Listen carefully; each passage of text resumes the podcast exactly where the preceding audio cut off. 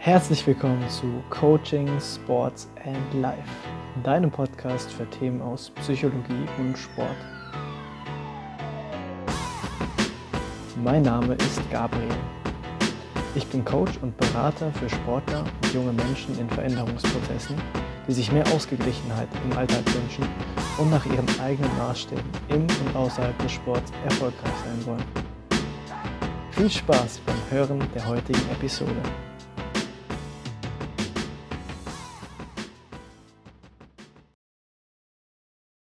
Falco, danke schön, dass du dir die Zeit genommen hast. Warum hast du damals mit dem Skispringen angefangen? Ähm, weil ich inspiriert wurde von einem finnischen Skispringer namens Martin Nikkanen, der in Calgary 1988 drei Goldmedaillen gewonnen hat. Das war für mich damals so faszinierend und da ist einfach in mir dann der Traum von Fliegen gewachsen und ich wollte es einfach auch machen. Das war definitiv der ausschlaggebende Grund. Warum hast du dir gerade das äh, Skispringen ausgesucht? Ich glaube, das war, ähm, weiß nicht, einfach das Fliegen, das Springen, das hat mich einfach begeistert und ähm, wie gesagt eben, ich war damals so inspiriert und wollte das einfach unbedingt machen und ja, deswegen ist das einfach mein Sport geworden. Ja, würdest du Skispringen als Risikosportart bezeichnen? Ähm, nicht mehr. Mhm. Also ich glaube, früher war es definitiv ein Risikosportart.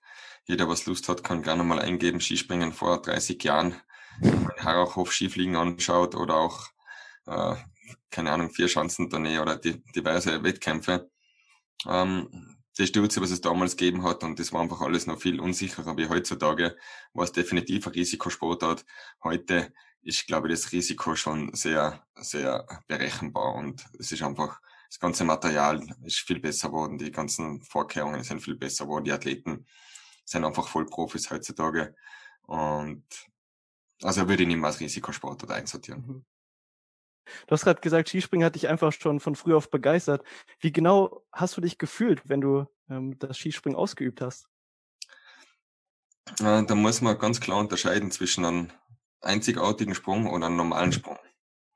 Und ich sage jetzt einfach mal ganz salopp, äh, äh, so ein einzigartiger Sprung. Gell? Also wir reden im Skispringen immer von der Bombe, in ich Jargon, wenn man mal eine richtige Bombe zündet. Ähm, das Gefühl ist besser wie Sex. Also das kann man sich so vorstellen, ähm, wenn man da rausspringt und man ist dann am höchsten Punkt, gell? und da entwickeln sich dann Dynamiken in der Luft, die was man fast nicht mehr aufhalten kann. Also da selbst wenn man den Sprung zerstören will, steigt der immer noch. Mhm. Mhm. Und da draußen das Gefühl, das ist einfach diese Leichtigkeit und diese Dynamiken zum Spüren, ist einfach einzigartig. Und genau im gleichen Moment warst du aber da unten, wenn du landest, es tut weh. Und mhm. dieses, diese beiden Gefühle im selben Moment in dir zu haben, äh, ist einfach unbeschreiblich. Hast du ein Wort, was, was es ungefähr wiedergeben kann, diese beiden Gefühle, die da gleichzeitig vorherrschen? Es ist ein Gefühl zwischen Genie und Wahnsinn. So würde ich es beschreiben. Und warum? Ja, weil es einfach so ähm, konträr ist. Und das andere Seite ist einfach der Genuss und auf der anderen Seite ist einfach die Angst. Diese konträren Gefühle gleichzeitig zu spüren, gibt's glaube ich nicht oft. Diese Hast du dann, dann, dann auch über die negativen Konsequenzen durchaus nachgedacht früher? Ähm, na, eigentlich nicht. Ich meine, ich hab, ich war zwar schon eine Zeit lang ein Skispringer, der sehr viel gestürzt ist, weil ich einfach immer viel riskiert habe. Und ich kann mich erinnern, ich habe in einer Saison habe ich zusammengezählt mehr Tage im Krankenhaus verbracht, als dass ich Sprünge von einer Skisprungschanze runter gemacht habe. Ähm, das war ein sehr interessanter Winter. Aber ich habe immer das Glück gehabt, dass ich meistens eine, eine Gehirnerschütterung davongetragen habe. Also ich kann mich an die ganzen schweren Stürze nie erinnern. Okay. Deswegen bin ich dann jetzt mal wieder auf die Chancen und habe mich genau mit der gleichen Konsequenz wieder, wieder viel riskiert und Gas geben einfach. Mhm, mhm. Konntest du das dann auch beim Sprung äh, wieder ausschalten? Ja, ich habe nichts zum Ausschalten gehabt, weil ich mich an nichts erinnert habe. Deswegen mhm. war das relativ leicht für mich. Würdest du dich selbst als Sensation Seeker bezeichnen? Sensation Seeker, beschreiben wir das ein bisschen genauer. Mhm, so ein Adrenalin-Junkie. Ähm, in meinen jungen Jahren ja. mittlerweile. mittlerweile würde ich sagen, äh, ähm, ich hol mal mehr, ich bin mehr der, der Endorphin-Junkie mittlerweile als, als der Adrenalin-Junkie. Okay. Wie holst du dir dann die Endorphine? Ja, durch viel Sport, viel Bewegung. Ähm, ja, und ja, hauptsächlich eben lange Skitouren, Langlaufen, Radfahren. Ähm, da werden sehr, sehr viele tolle Endorphine freigeschüttet, die wir dann immer weitergehen und gehen und gehen und marschieren lassen. Und ja. Was ist das Wichtigste, was du dir aus deiner Karriere jetzt für deinen Alltag mitnimmst? Never give up.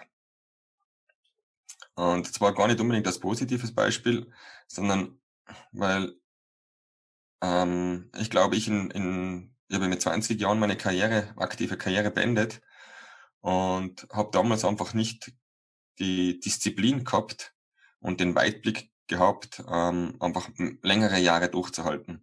Und ich habe dann damals, ähm, fünf, sechs Jahre später, wo ich dann schon lange Trainer war, haben die Athleten, mit denen ich damals in der zweiten Liga quasi gekämpft habe, sind dann plötzlich ja, Weltmeister, Gesamtweltcupsieger und, und haben halt die großen Erfolge gefeiert.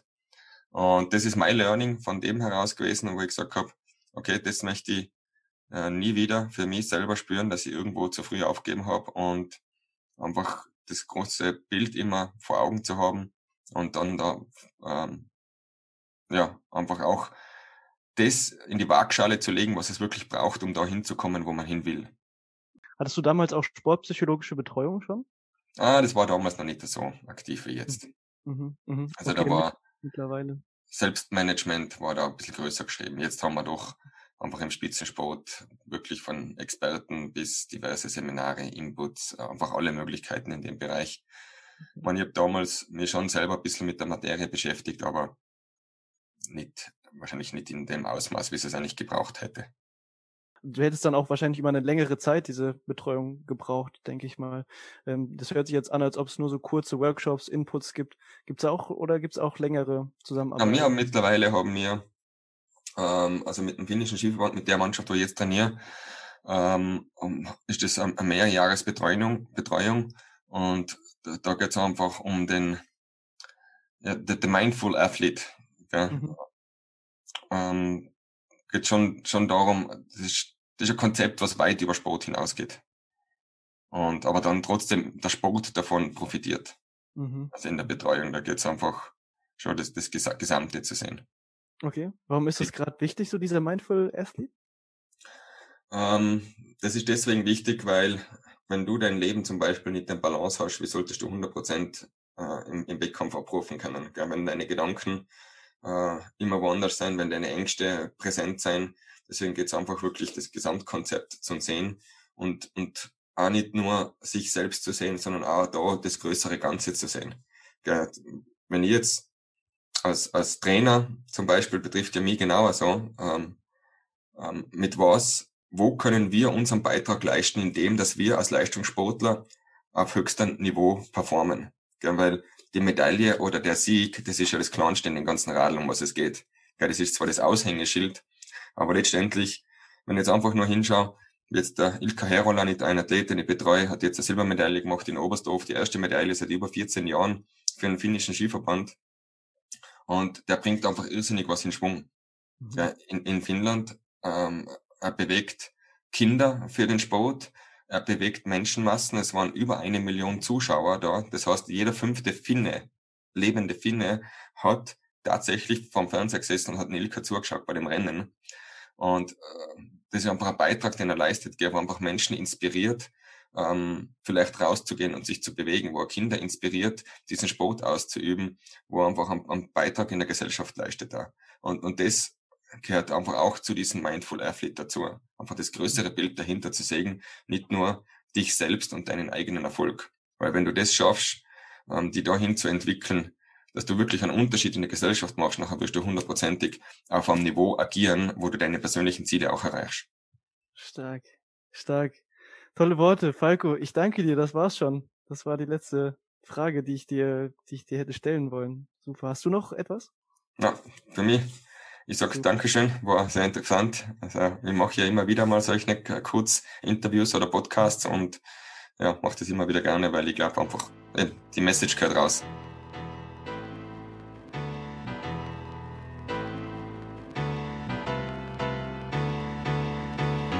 Wenn die Inhalte des Podcasts dein Interesse geweckt haben, kannst du ganz leicht Kontakt mit mir aufnehmen. Den Link dazu findest du in der Beschreibung.